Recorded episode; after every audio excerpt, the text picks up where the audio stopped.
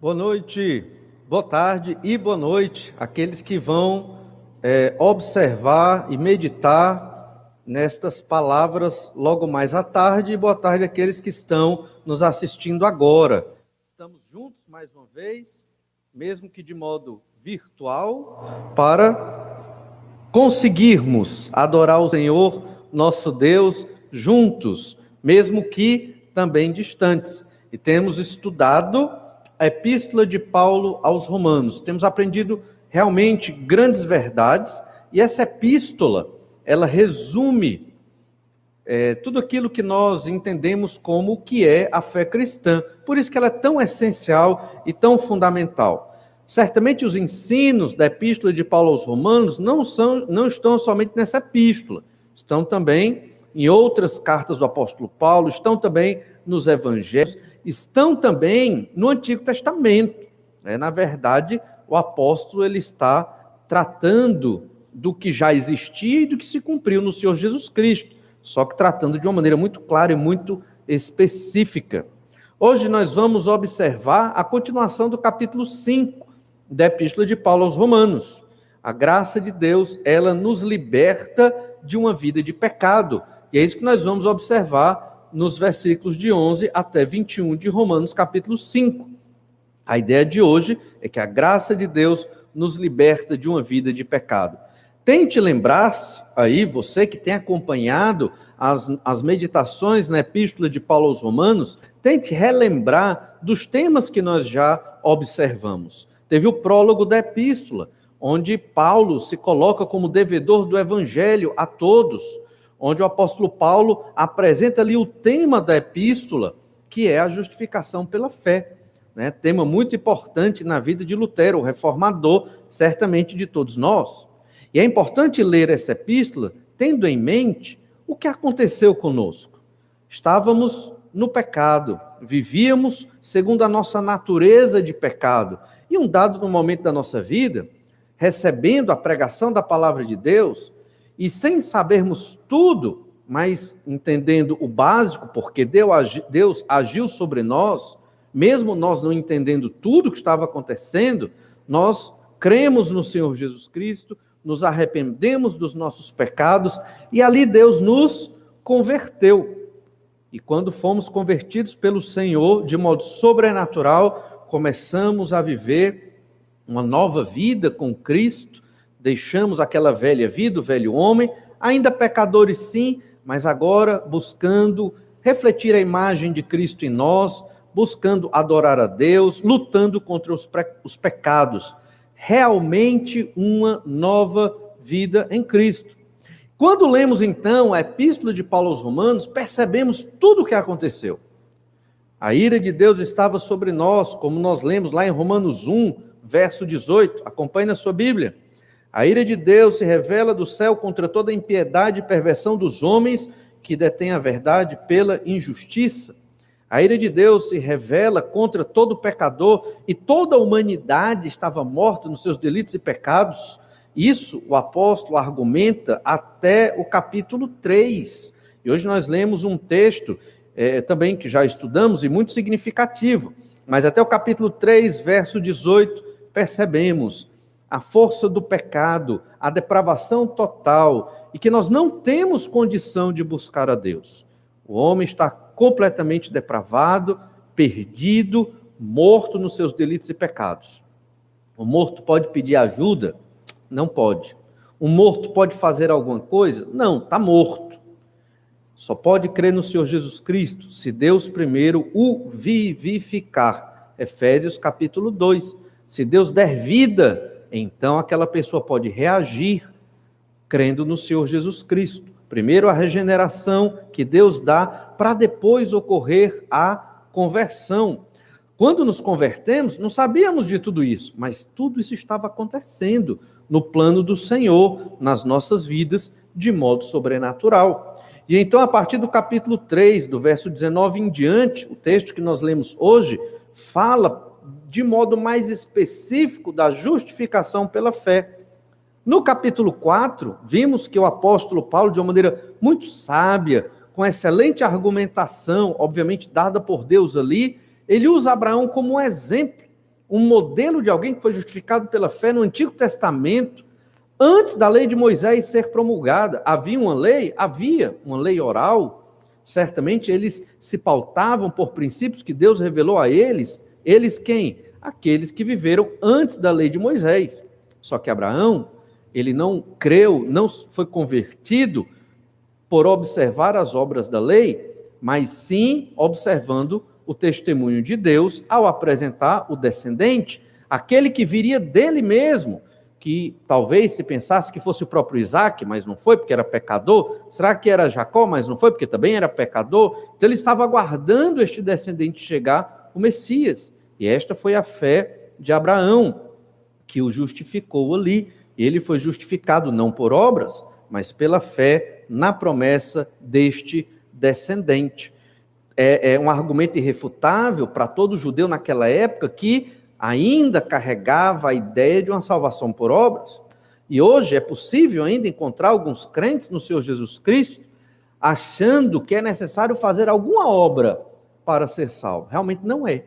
Não tem como. Qualquer obra que você fizer, ela não é para a salvação e nem tem como lhe salvar. Mesmo que você passasse a vida inteira no inferno tentando expiar a culpa do seu pecado, você não conseguiria. Por isso que a condenação ao inferno, ela é eterna, e aqueles que são condenados ficam eternamente ali e nunca pagam o preço da condenação do seu próprio pecado, nunca pagam a pena que é estipulada pelo Senhor. Por quê? Porque somos seres finitos, e o nosso Deus é um Deus infinito, não temos condição de pagar esta pena. Não tem obras que nós façamos que agrade a Deus, que satisfaça a ira, a justiça condenatória de Deus para com aqueles que cometeram os crimes contra o Senhor em desobediência à sua lei. Lei de Moisés, lei gravada no coração, a lei da consciência.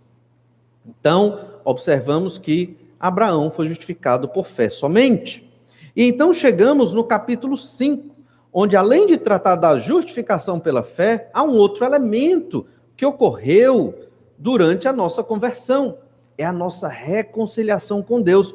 Fomos reconciliados com Deus. Éramos inimigos e nos tornamos agora amigos de Deus, filhos de Deus. Fazemos parte do reino de Deus. E no meio de tudo isso, é importante ressaltar quantas vezes o nome do Senhor Jesus Cristo é mencionado de modo abundante Sempre Paulo tem a preocupação de mostrar que foi através de Jesus Cristo, em Jesus Cristo, por meio de Jesus Cristo, porque não há outra forma de ser justificado, de ser reconciliado com Deus, senão pela fé no Senhor Jesus Cristo. Então, o Senhor Jesus é o tema de toda a Bíblia, desde o Antigo até o Novo Testamento. No Antigo, a promessa da chegada do descendente. No Novo, o descendente chegou cumpriu sua missão, consumou-a na cruz e ressuscitou, subiu ao céu, aguardando o seu retorno para consumar o reino de Deus na terra. Enquanto isso, estamos nós aqui, a igreja, as testemunhas de Jesus, para proclamar o evangelho do Senhor Jesus Cristo, para adorar a Deus na terra, até que Jesus retorne. E hoje nós vamos observar Romanos capítulo 5, Continuando os argumentos do verso 1 ao 11, só que agora, obviamente, do verso 12 até o verso 21. Nesses versículos, nós vamos perceber como o apóstolo Paulo explica bem a dinâmica do que ocorreu para proceder à justificação pela fé e a nossa reconciliação com Deus. A graça de Deus nos liberta de uma vida de pecado.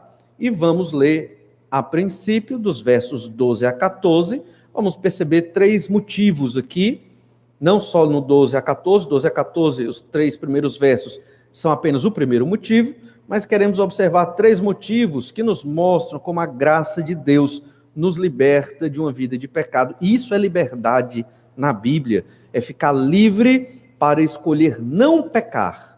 Porque aquele que não creu em Jesus, ele é livre para pecar, mas ele não tem escolha para não pecar, porque ele não tem forças, estrutura, nem entendimento para ir contra o seu próprio pecado. Ele simplesmente quer pecar porque é da sua natureza e ele vai pecar. Nós, depois de convertidos, numa nova vida em Cristo, nós temos a escolha, temos a liberdade de não querer pecar. Isso é liberdade, isso é vida, isso é felicidade, é escolher Deus todo dia. Deus nos escolheu para salvação, justificação, reconciliação, sim, para um relacionamento com Ele. Agora nós todo dia temos que escolher Deus. Como assim? Escolher a vontade de Deus, escolher o plano de Deus, escolher o que agrada a Deus todo dia, todo instante. Vejamos dos três o primeiro motivo para compreender que a graça de Deus nos liberta de uma vida de pecado. O primeiro motivo é que o pecado do homem gera a morte. Pecado não é bom. Observamos, observemos verso 12 a 14. Portanto, assim como por um só homem entrou o pecado no mundo e pelo pecado a morte, assim também a morte passou a todos os homens, porque todos pecaram. Porque até o regime da lei havia pecado no mundo, mas o pecado não é levado em conta quando não há lei. Entretanto, reinou a morte desde Adão até Moisés, mesmo sobre aqueles que não pecaram à semelhança da transgressão de Adão, o qual prefigurava aquele que havia de vir. O pecado do homem gera a morte. Morte espiritual, morte física e morte para toda a eternidade. E toda vez, mesmo você crente no Senhor Jesus Cristo, que você escolhe o pecado sem querer, querendo ou deliberadamente, você está escolhendo a morte. Isso não quer dizer que você perde a salvação, isso não quer dizer que você vai para o inferno porque cometeu um pecado, não mas quer dizer que você reduziu a sua qualidade de vida, falando num termo bem moderno. Você reduziu a sua qualidade de vida, porque você escolheu o pecado. E todo pecado, sem querer, querendo ou deliberadamente, é um pecado que gera sofrimento, tragédia, dificuldade ou tristeza. Às vezes as pessoas acham que quando pecam e pecam sem entendimento, sem conhecimento da palavra de Deus, usando essa expressão sem querer, isso as torna desculpáveis. Isso minimiza o pecado delas.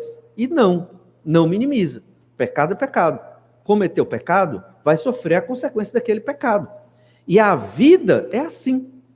Por isso nós temos que ler, ler bem a nossa Bíblia e orar a Deus constantemente para termos o entendimento e a sabedoria do que é o pecado e de quando estamos pecando podemos achar que não estamos pecando. Normalmente isso acontece. E estamos pecando. Isso, além de desagradar o Senhor nosso Deus, que é o, o principal aqui, também nos conduz a uma vida miserável e desgraçada quando vivemos em pecados. Obviamente, Paulo não está falando do pecado no contexto da santificação e da vida cristã. Aqui ele vai explicar que o pecado é morte e gera a morte. Observe novamente Romanos 5,12 Portanto, assim como por um só homem entrou o pecado no mundo, e pelo pecado a morte. E aqui nós claramente percebemos que Paulo está falando de Adão. E pelo pecado de Adão, a morte entrou no mundo, né? Então, por um só entrou o pecado no mundo e pelo pecado a morte. A morte, ela é uma prova cabal de que existe o pecado. O ser humano não foi criado por Deus para a morte. Por isso que a morte não é natural a nós, ela é estranha, e mesmo sabendo de todas as promessas que nós temos na Bíblia de vida eterna, nós receamos a morte. Isso é antinatural a qualquer ser humano, porque o ser humano não foi criado para morrer, mas por conta da desobediência do nosso pai de raça e representante Adão, todos nós morremos também. E é isso que o apóstolo vai explicar. O pecado gera a morte, morte física e também morte espiritual, morte eterna. Assim também a morte passou a todos os homens, porque todos pecaram.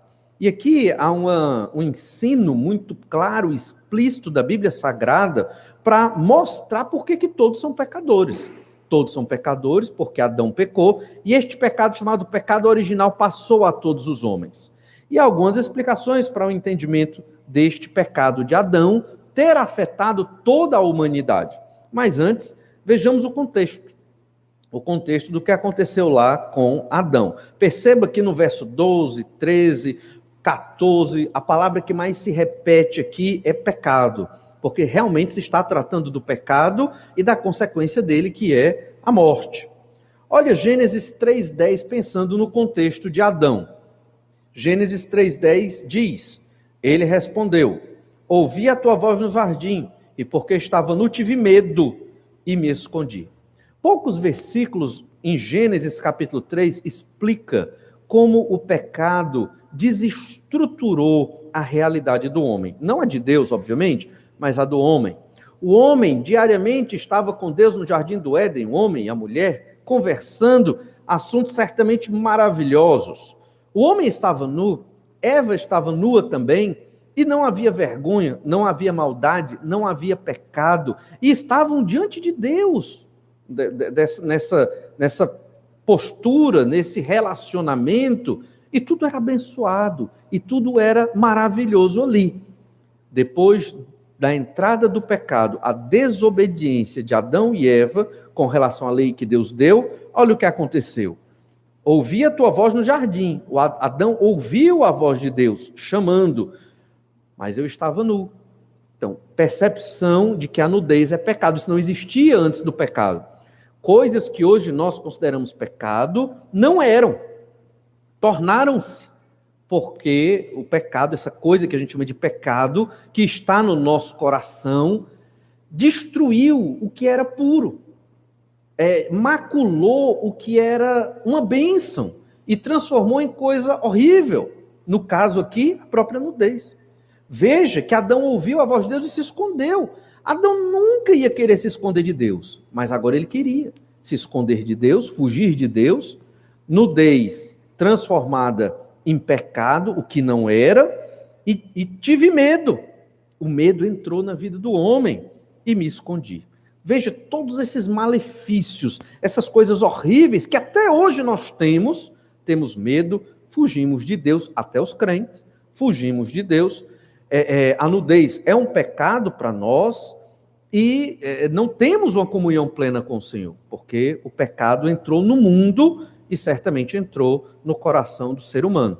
A gente fala pecado, parece que é uma entidade.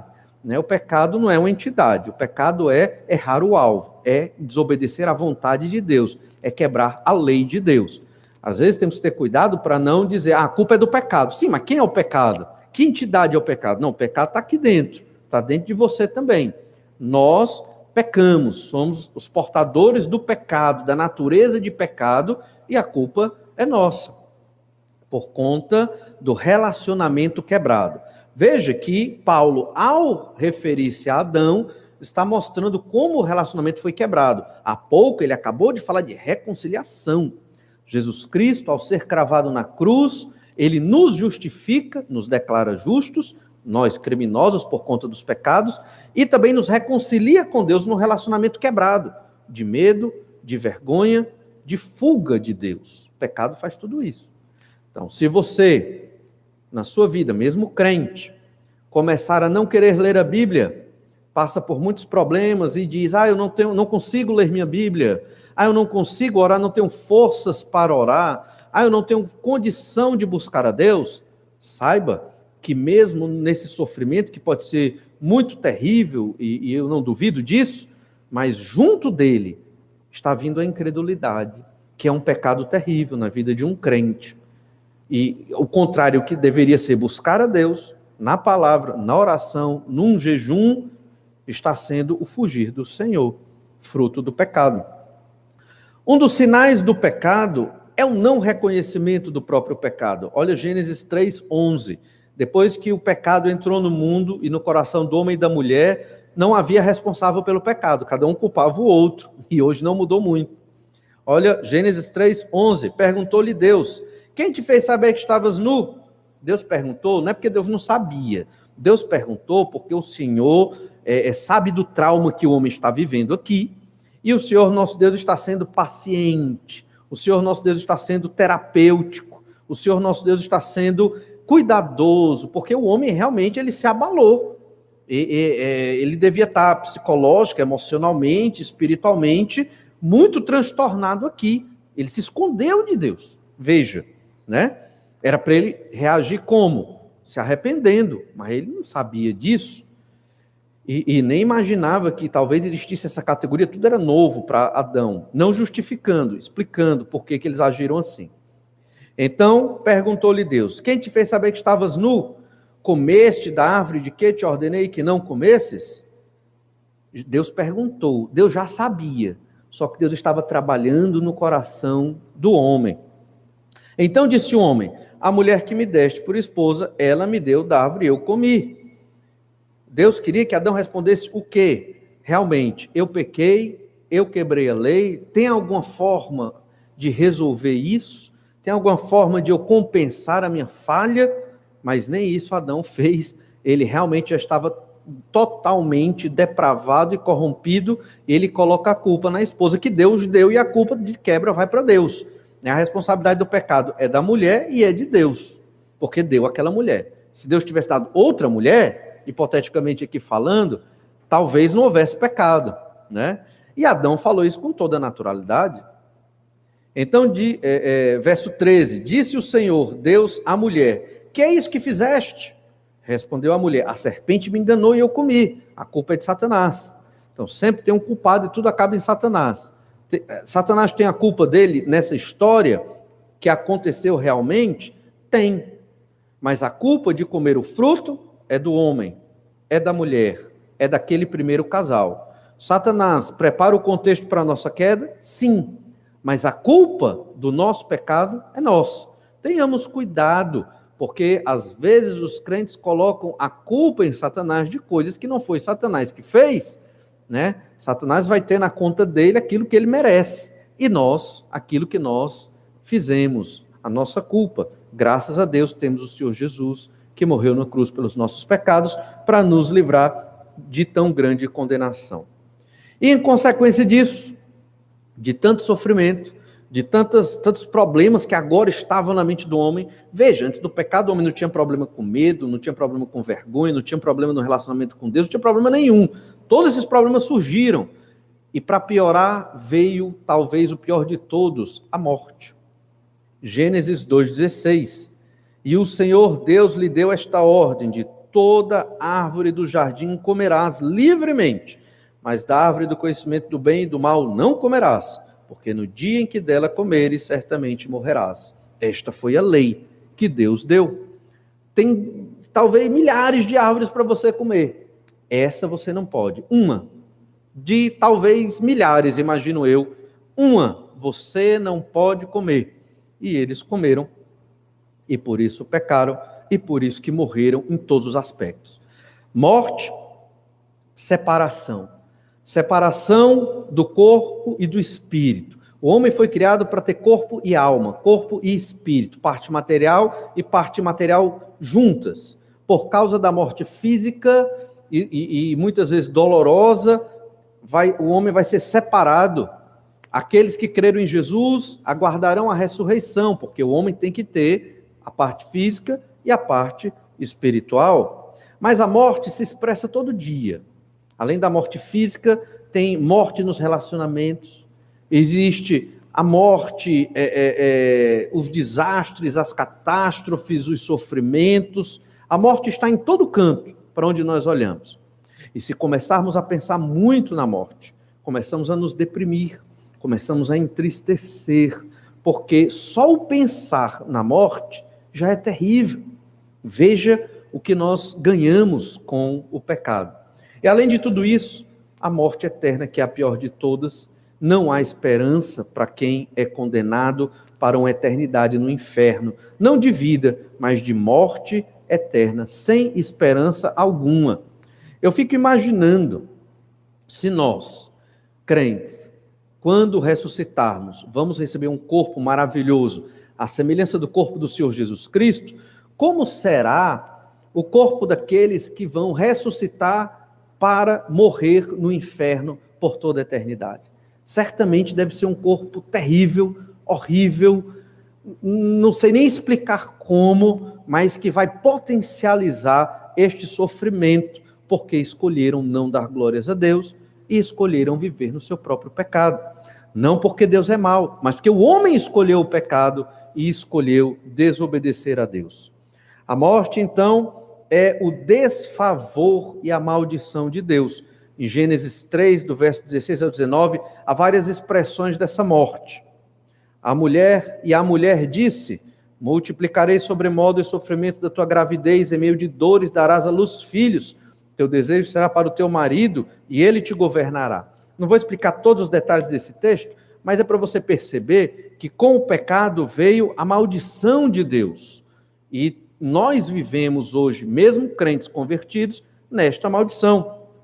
Olha o verso 17. E Adão disse: Visto que atendeste a voz de tua mulher e comeste da árvore que eu te dei, que eu te ordenara não comesses, maldita é a terra por tua causa, em fadigas obterás dela o sustento durante os dias de tua vida, ela produzirá também cardos e abrolhos, e tu comerás a erva do campo.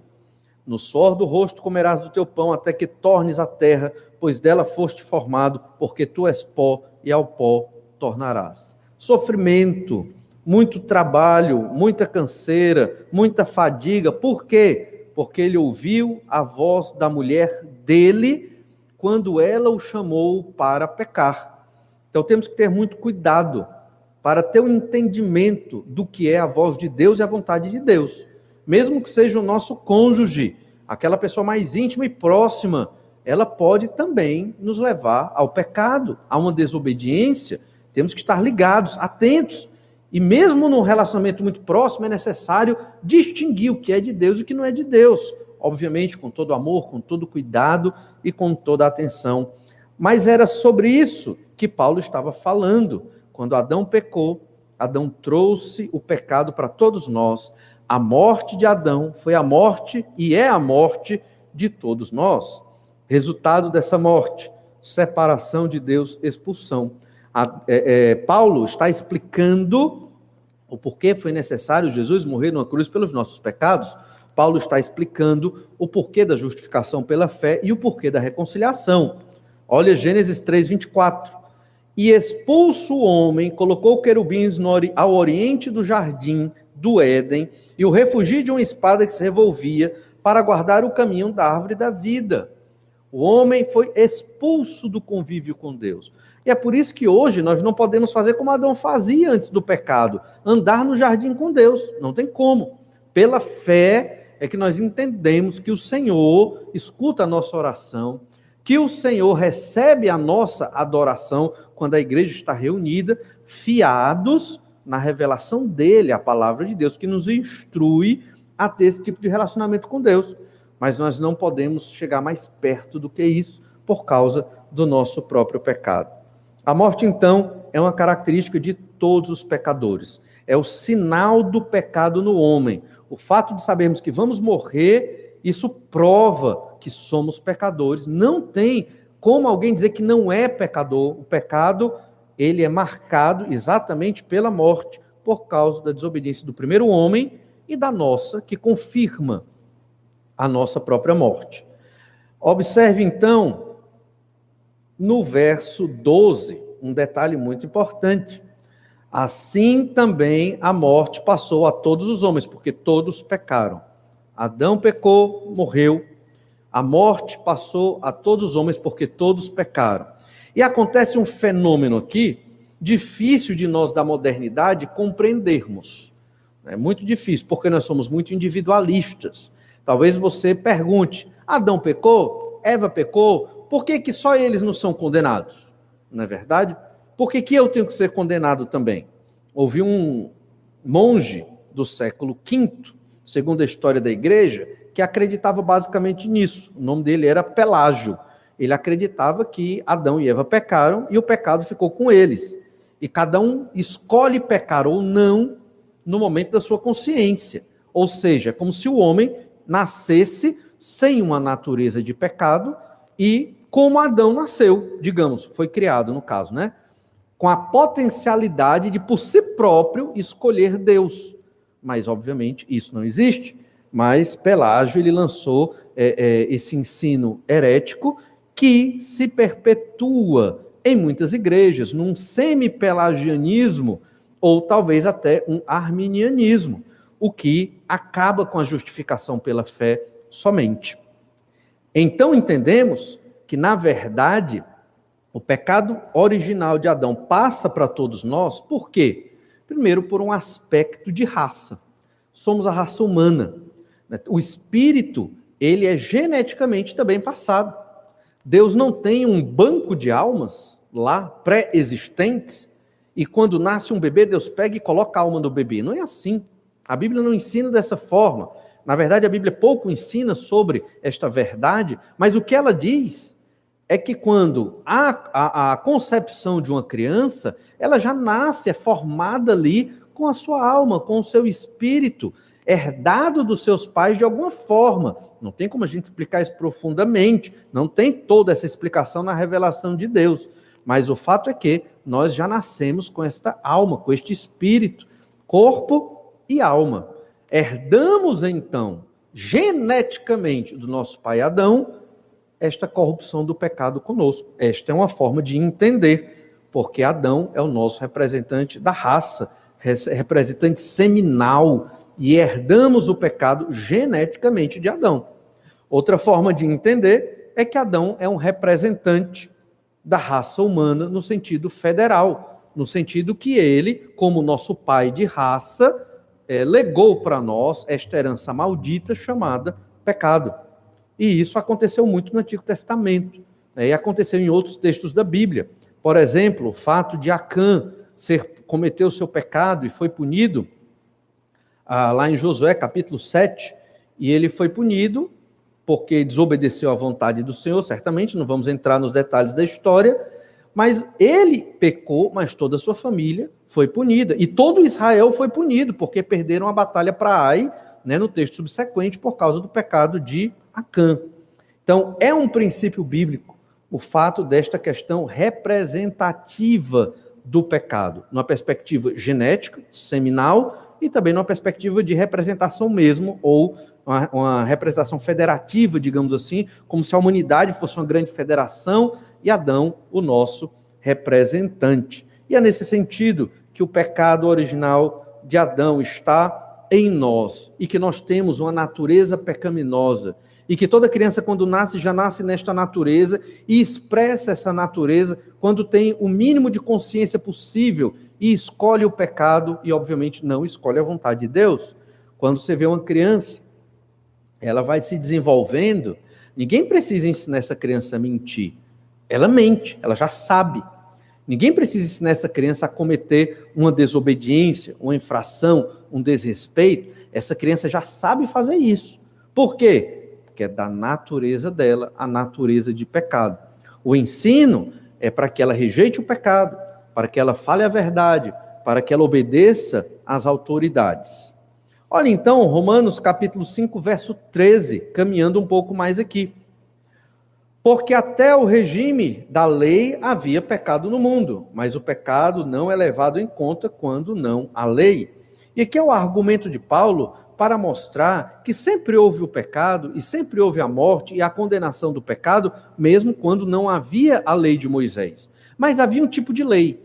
A gente acredita que é uma lei oral, uma tradição oral, que os patriarcas, que o povo é, é, antediluviano tinha essa lei de Deus.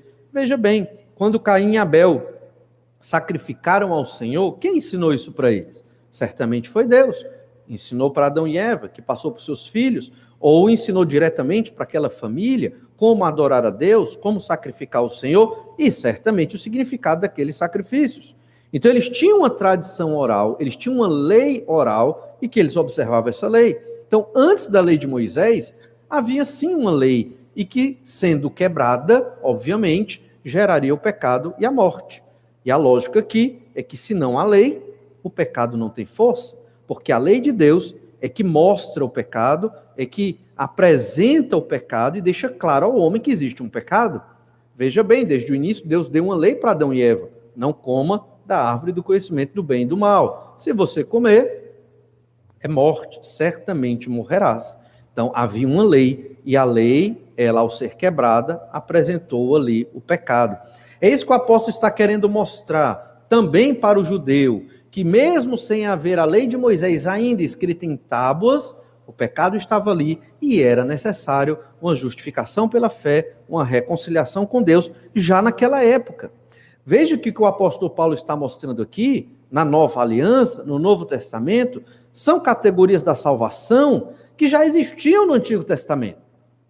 Abraão, mais uma vez, como é dito no capítulo 4, foi justificado por fé e teve o seu relacionamento restaurado com Deus. Embora no texto lá é, é, de Gênesis capítulo 15 não fale de reconciliação, mas na história de Abraão é o que se observa. Ele se reconciliou com Deus, ele era amigo de Deus, ele conversava com Deus, Deus falava diretamente a ele, Gênesis capítulo 18 e outros textos mais. Então, no verso 14, nós lemos ainda, Gênesis, perdão, Romanos 5,14. Diz assim: Entretanto reinou a morte, desde Adão até Moisés, mesmo sobre aqueles que não pecaram à semelhança da transgressão de Adão. Olhe bem, isso é muito claro para mostrar o aspecto de que Adão é o nosso representante com relação ao pecado e nós recebemos esse legado do pecado de Adão reinou a morte. Se tem morte, é porque tem pecado. Essa é a lógica. E a morte reinou desde Adão até Moisés, antes da lei, escrita. A lei, os 613 preceitos chamados Lei de Moisés. A morte reinou significa que o pecado também existia, mesmo sobre aqueles que não pecaram à semelhança da transgressão de Adão. Ou seja, como é que Adão pecou? Comeu do fruto da árvore do conhecimento do bem e do mal, que Deus proibiu que comesse, e comeu porque a sua esposa deu para ele, ele aceitou.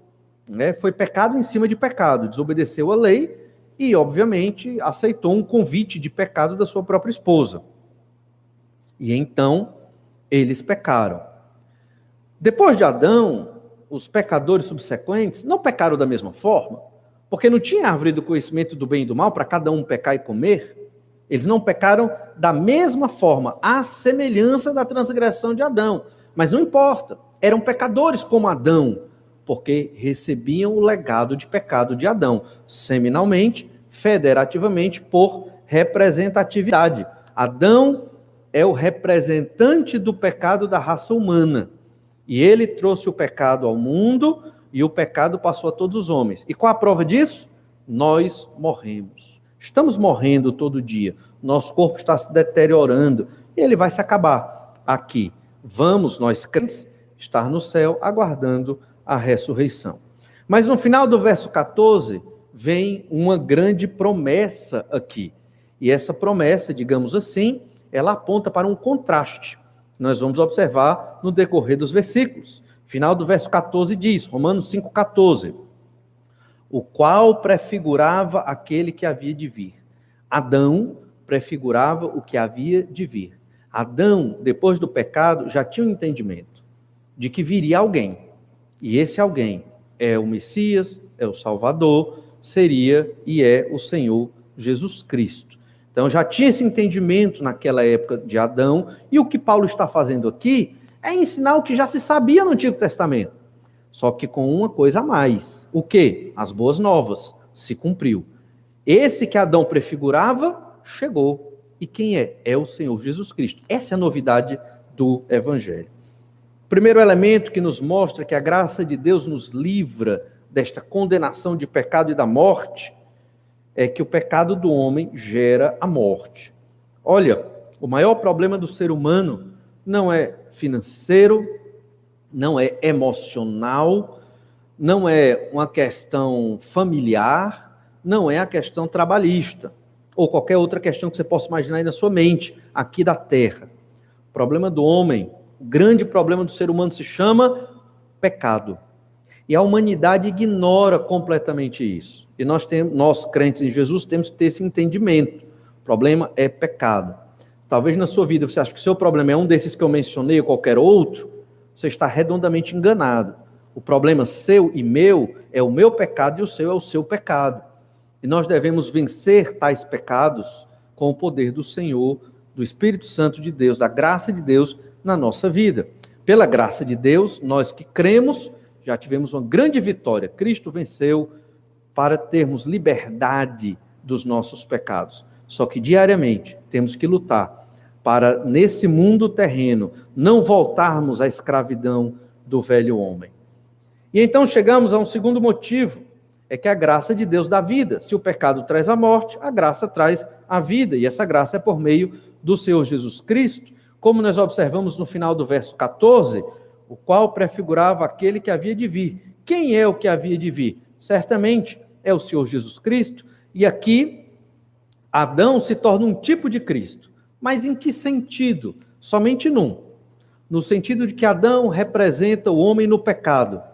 E o Senhor Jesus Cristo representa o homem na justificação pela fé, na vida eterna, na reconciliação com Deus. Resumindo, na graça de Deus. O que é o oposto do pecado? É a graça do Senhor. Adão representa o homem na queda do pecado e na morte. O Senhor Jesus Cristo é o último Adão, que representa o homem na graça e na vida. É nesse sentido que Adão é um tipo de Cristo. E é isso que Paulo está falando aqui no verso 15. Romanos 5,15. Todavia não é assim o dom gratuito, como a ofensa. Então ele está comparando dom gratuito e ofensa. Não é assim. Por quê? Se pela ofensa de um só morreram muitos, muito mais a graça de Deus e o dom pela graça de um só homem, Jesus Cristo, foram abundantes sobre muitos. Se o pecado condenou muitos, a graça vai trazer salvação para muito mais. É óbvio que aqui esse texto não está dizendo que cada indivíduo do planeta será salvo. Isso é o que alguns chamam de universalismo. Não, mesmo sem conhecer Jesus, as pessoas serão salvas da condenação do inferno. Não é isso que esse versículo está dizendo.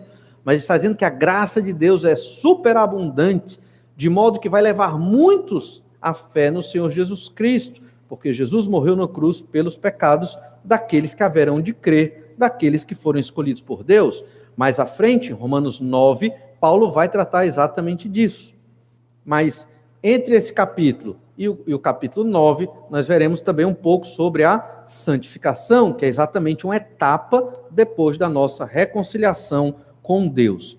Observe então que esse dom da graça, ele é abundante sobre muitos, por causa de quem? Jesus Cristo. Olha Romanos 5:16. O dom Entretanto, não é como no caso em que somente um pecou, porque o julgamento derivou de uma só ofensa para a condenação. O dom é diferente da ofensa, a graça é diferente da ofensa. Ele não é como um pecou e todos foram condenados. É meio que o inverso. Haviam muitos condenados e por causa de um, todos eles foram, ou aqueles que deveriam ser, foram justificados. Olha o que diz no final do verso 16. Mas a graça transcorre de muitas ofensas para a justificação. De muitas ofensas, de muitos pecados, houve a justificação, obviamente, no Senhor Jesus Cristo. Pela graça, reina a abundância da vida. Romanos 5,17.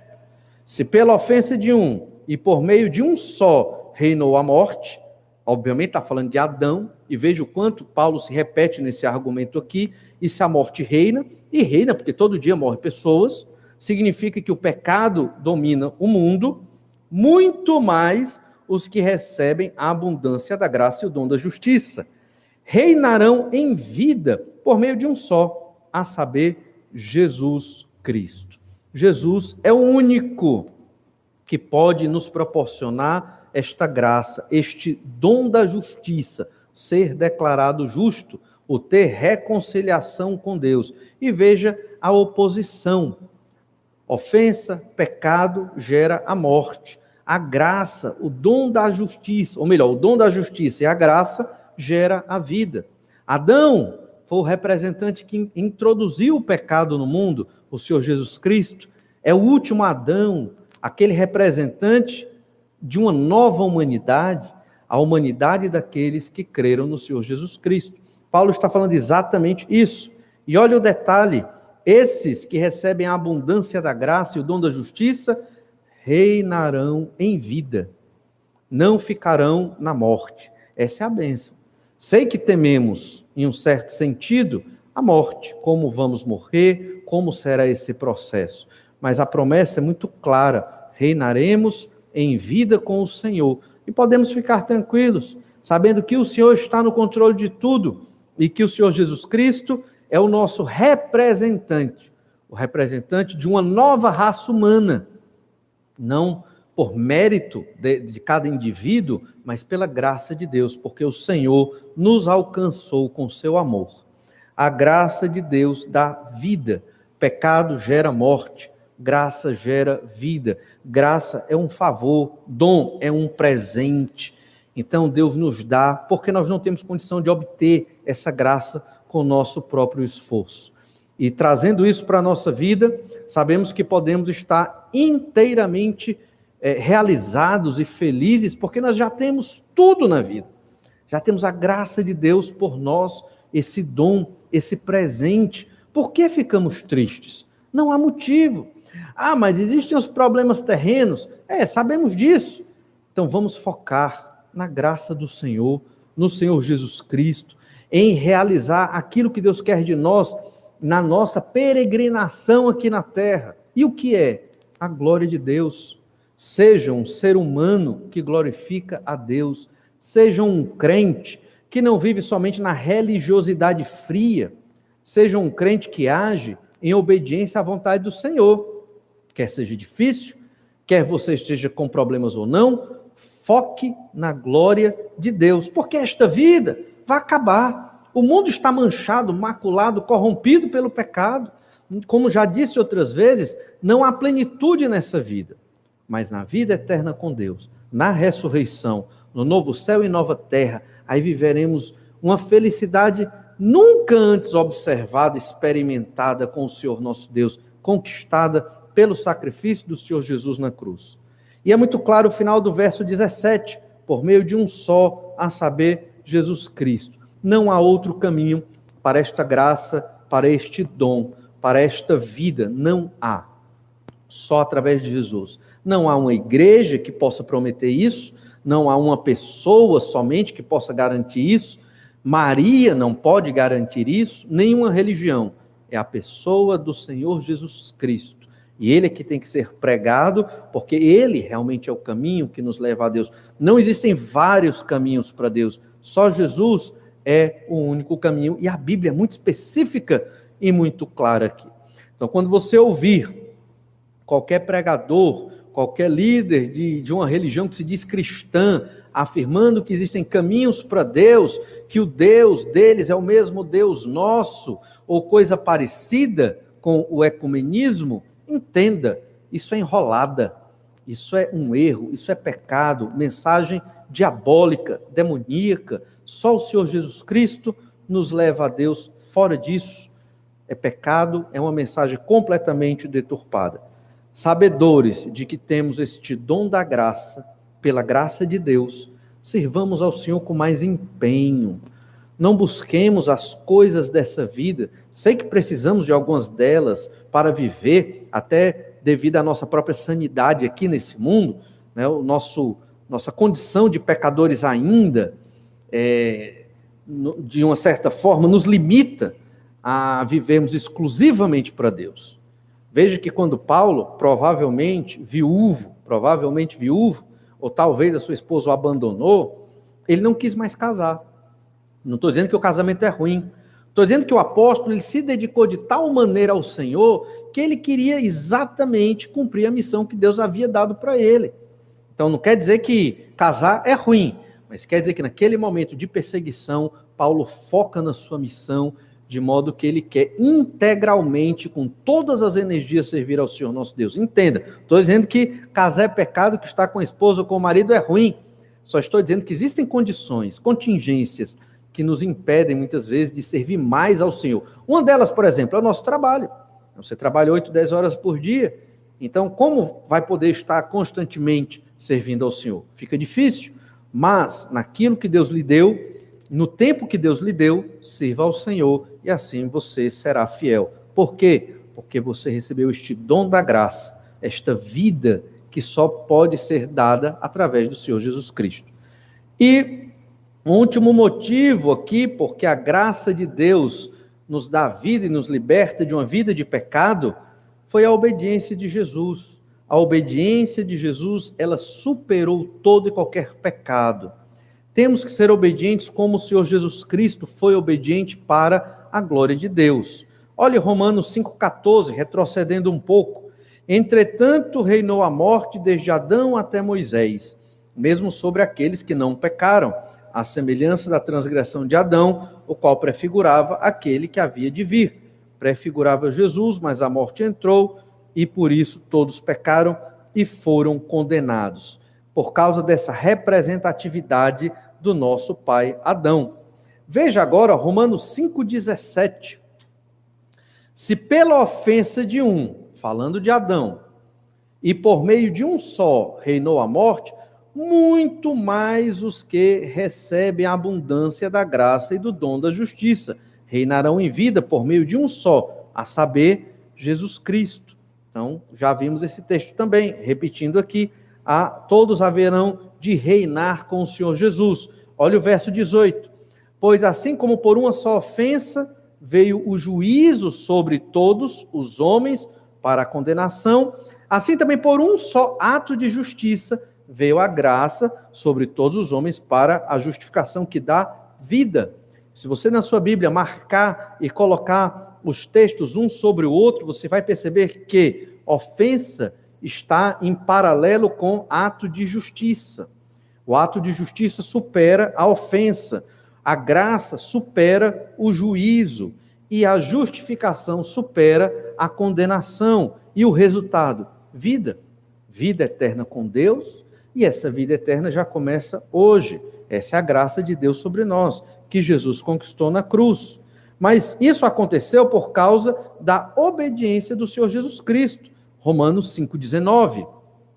Porque, como, como ele, pela desobediência de um só homem, muitos se tornaram pecadores, assim também por meio da obediência de um só, muitos se tornarão justos. E aqui o paralelo entre desobediência e obediência.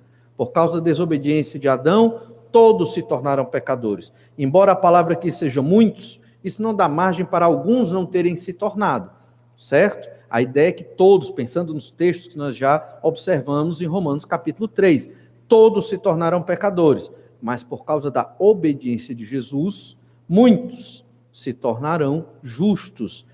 Fomos declarados justos na justificação pela fé hoje e nos tornaremos justos. Quando? Quando não mais tivermos pecado, lá na ressurreição. Jesus foi obediente, obediente até a morte. E hoje pela manhã nós observamos isso, quando Jesus disse: Está consumado, completei a missão. Né? As promessas do Antigo Testamento com relação ao servo sofredor, ao cordeiro sacrificial, foram cumpridas na cruz. Jesus sabia muito bem disso. E ele foi obediente até o fim na morte de cruz. Um crente tem que prezar exatamente por isso. Fomos salvos pelo Senhor Jesus Cristo, pela obediência dele. E assim também devemos ser obedientes a tudo que o Senhor Jesus requer de nós, a tudo que o Pai coloca para nós. Santificação não tem muito a ver com emoção. Santificação tem a ver com obediência. Santificação não tem a ver com palavras em si, expressões, atos religiosos somente. Santificação tem a ver com obediência do coração, num compromisso sincero, diário e constante com Deus. Muitas vezes quando ninguém está vendo. E é ali que o crente, ele, ele adora a Deus com a sua própria obediência, baseado no compromisso que ele tem. Porque Jesus foi obediente para dar a este homem a bênção da justificação, da reconciliação, esse dom da graça de Deus. E então, Romanos capítulo 5, verso 20, sobreveio a lei para que avultasse a ofensa, mas onde abundou o pecado, superabundou a graça. A lei, lei de Moisés, reforça o pecado. Em que sentido? Não é que ela incentiva o pecado, mas é que ela destaca o pecado, ela mostra o que é o pecado. Está aí o pecado, porque senão o homem pecaria e acharia que não estava cometendo nada de errado. Então tem que ter uma lei, porque a lei apresenta o que é o pecado. E talvez essa lei ela mostrou muito o pecado, muito a ofensa. É verdade. E quando a gente lê a Bíblia, a Bíblia é bem exortativa. Realmente é uma das características da palavra de Deus é apresentar os nossos pecados. E aqui vai uma dica. Quando você faz o seu devocional diário, essa é uma das coisas que você tem que procurar na sua leitura bíblica. É uma das perguntas que você tem que responder no seu devocional diário. Que pecado eu estou cometendo à luz do texto que eu li? Esse texto aponta algum pecado que eu cometi, ou que eu estou cometendo? E então o homem, lendo a, a, a palavra, percebe o seu erro, se arrepende, e ali há um crescimento e uma adoração a Deus. Mas o fato é que a lei, ela destaca o pecado, a ofensa.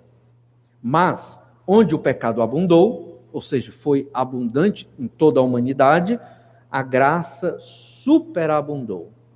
Ou seja, como vimos no texto da morte do Senhor Jesus Cristo, o fato de um centurião romano crer em Jesus, aquele homem que acompanhou todo o período da morte de Cristo, do julgamento e da morte, do escárnio, do açoite, da própria crucificação, e viu a reação de Jesus no meio de tudo isso.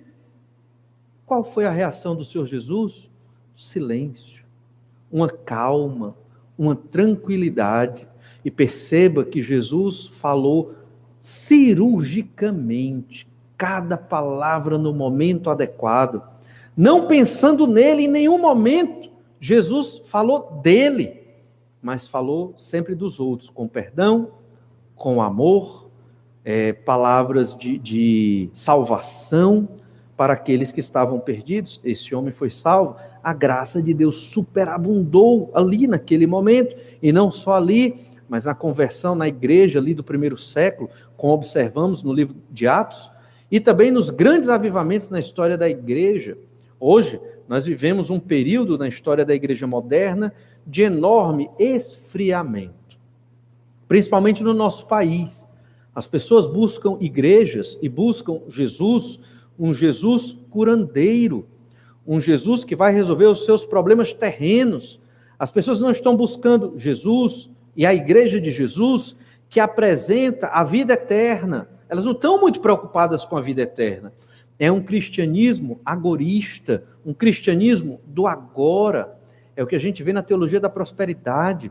É o que a gente vê nas igrejas que se dizem evangélicas, mas que estão oferecendo uma satisfação e paz terrena, a semelhança do paganismo e da idolatria mundana, né, dos cultos demoníacos que se observa por aí nas festas e nos shows da sociedade perdida no pecado. Estas igrejas acham que assim estão cumprindo o ministério do Senhor Jesus Cristo, estão completamente equivocadas. Vivemos um período de enorme esfriamento. E como faremos para perceber de modo mais vívido esta superabundante graça de Deus. Não é difícil, é simplesmente focar naquilo que é importante, naquilo que é o mais é, é, especial para Deus, é reconhecer o tamanho desta graça e vivermos por esta graça, em obediência ao Senhor nosso Deus, não buscando olhar para nós mesmos, mas observando o Senhor, agradando o Senhor, glorificando o Senhor e amando aqueles que estão ao nosso redor. É muito provável que, se a igreja moderna, a igreja de Deus, ela deixar de estardalhaços e focar em Deus e na glória do Senhor, ela será uma igreja muito mais produtiva no reino de Deus. Uma igreja que vai testemunhar de modo muito mais genuíno o evangelho do Senhor nosso Deus, onde nenhum crente vai se destacar, nem bispos, nem apóstolos, não é verdade? Mas Jesus será o grande destaque da igreja é, é, moderna em que nós vivemos. É assim que superabunda a graça de Deus no nosso meio. Ela superabundou, obviamente, no momento da conversão de muitos. E é isso que nós buscamos, que o Senhor faça e continue fazendo com que essa graça superabunde no nosso meio, a partir da conversão de muitos outros. Olha Romanos 5, 21.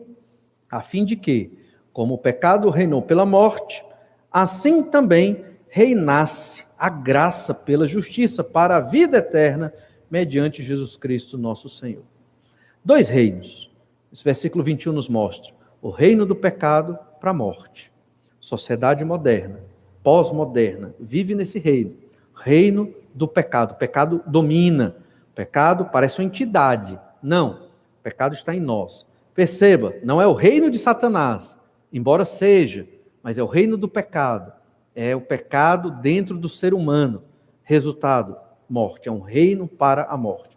As pessoas no mundo estão neste reino, um reino das trevas, achando que são felizes, buscando uma felicidade aqui e, obviamente, morrendo de medo da morte, porque esse reino do pecado não tem outra explicação para a morte. A morte é terrível para todos eles. E olhe que eles nem vislumbram o que é uma morte eterna no inferno de fogo.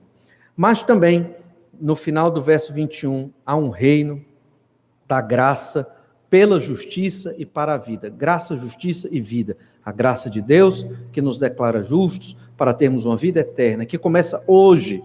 Irmãos, nós somos extremamente abençoados. Não temos noção do tamanho da bênção que temos e da graça de Deus sobre nós, que nos livrou da condenação do inferno, sim, mas muito mais do que isso, nos dá um relacionamento com Deus. Hoje nós podemos apelar ao Senhor. Todo dia você pode conversar com Deus, adentrar no trono da graça de Deus com segurança, porque eu e você somos sacerdotes do Senhor Jesus Cristo. Jesus conquistou isso para nós na cruz e nós podemos suplicar as misericórdias de Deus todo dia. Não precisamos viver ansiosos. Não precisamos ficar tristes. Ficamos, porque somos pecadores, mas não precisamos. Temos o Senhor conosco todo instante o Espírito Santo de Deus faz morada em nós. Pecamos, porque infelizmente ainda estamos nessa condição, mas podemos diariamente vencer tais pecados e viver cada vez mais próximos de Deus neste relacionamento. Porque, mediante Jesus Cristo, nosso Senhor, nós temos a graça, temos a justiça de Deus em nós, justiça redentora, não a justiça condenatória, e temos esta vida, a vida eterna com Deus, que começa hoje. É por isso que a Bíblia fala de nós como peregrinos na terra. Nós somos estrangeiros nesse mundo. A nossa pátria não está aqui. Os nossos valores não são iguais aos valores da sociedade. O namoro é diferente, o casamento é diferente, a criação de filhos é diferente, a forma de educar. Não somos perfeitos, sei que somos pecadores, mas estamos neste processo de santificação, que Paulo vai tratar disso em breve, exatamente por quê? Porque é uma consequência da reconciliação com Deus. Até aqui, o apóstolo nos mostra que a ira de Deus estava contra o homem por causa do seu pecado, o homem totalmente depravado. Esse homem foi justificado pela fé, foi reconciliado com Deus e ele tem a promessa de reinar com Cristo, porque tem a graça tem a justiça de Deus a seu favor, justiça redentora e a vida eterna. Paulo explica isso minuciosamente para nos mostrar tudo o que aconteceu nas regiões celestiais quando nós fomos convertidos pelo poder de Deus.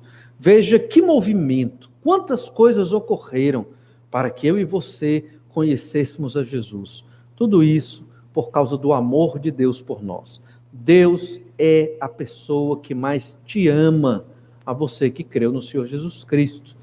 E como você tem amado a Deus. O quanto da sua vida você dedica ao Senhor? Na sua agenda, na sua programação de vida diária, qual o espaço que Deus está? E eu estou dizendo isso, não é porque Deus precisa de você, precisa de um horário na sua agenda. Deus não precisa.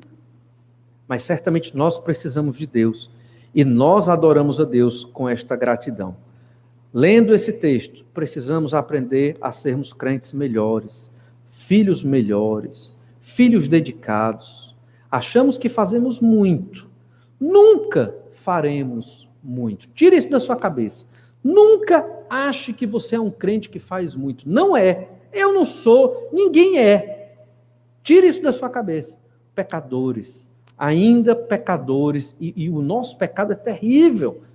Justificados, reconciliados, promessa de reinar com Deus, a graça de Deus, o dom da graça está conosco, mas ainda pecadores. E por conta disso, devemos estar sempre buscando o nosso Senhor com muito mais empenho. A graça de Deus nos liberta de uma vida de pecado. Não precisamos viver na escravidão do pecado. E observamos três motivos para isso. Um motivo é que o pecado do homem gera a morte. O segundo é que a graça de Deus, obviamente, dá vida. E o terceiro é que essa obediência de Jesus, ela superou todo e qualquer pecado. Que o Senhor nos abençoe, nos fortaleça e nos ajude para que a doutrina da palavra de Deus nos fortaleça, sejamos cada vez mais maduros na fé e preparados para servir ao Senhor, não somente quando as coisas vão bem, mas principalmente no meio da tribulação, da tentação, do sofrimento e dos problemas. Vamos orar e pedir que o Senhor nos transforme um pouco mais. Te louvamos, Pai amado, pelo teu poder, pela tua graça e pela tua misericórdia sobre nós, por esse dom maravilhoso que o Senhor derramou sobre nós, dom da tua graça salvadora, nos prometendo um reino, nos garantindo uma vida eterna com o Senhor. Pai amado, te louvamos, te adoramos por isso. Senhor Deus, que as nossas motivações não sejam outras senão estas. Que sejamos filhos dedicados a Ti, que o Senhor sempre esteja em prioridade nas nossas vidas, é o nosso desejo, é a nossa luta diária. E, Senhor Deus, para que dessa forma, nós, como a Tua igreja, igreja local aqui, Igreja Batista Manancial, estejamos buscando veementemente te agradar e te glorificar. Que a nossa religião não seja atrelada às questões desta terra, mas sempre mirando na eternidade. É o que eu te peço em nome do Senhor Jesus. Amém.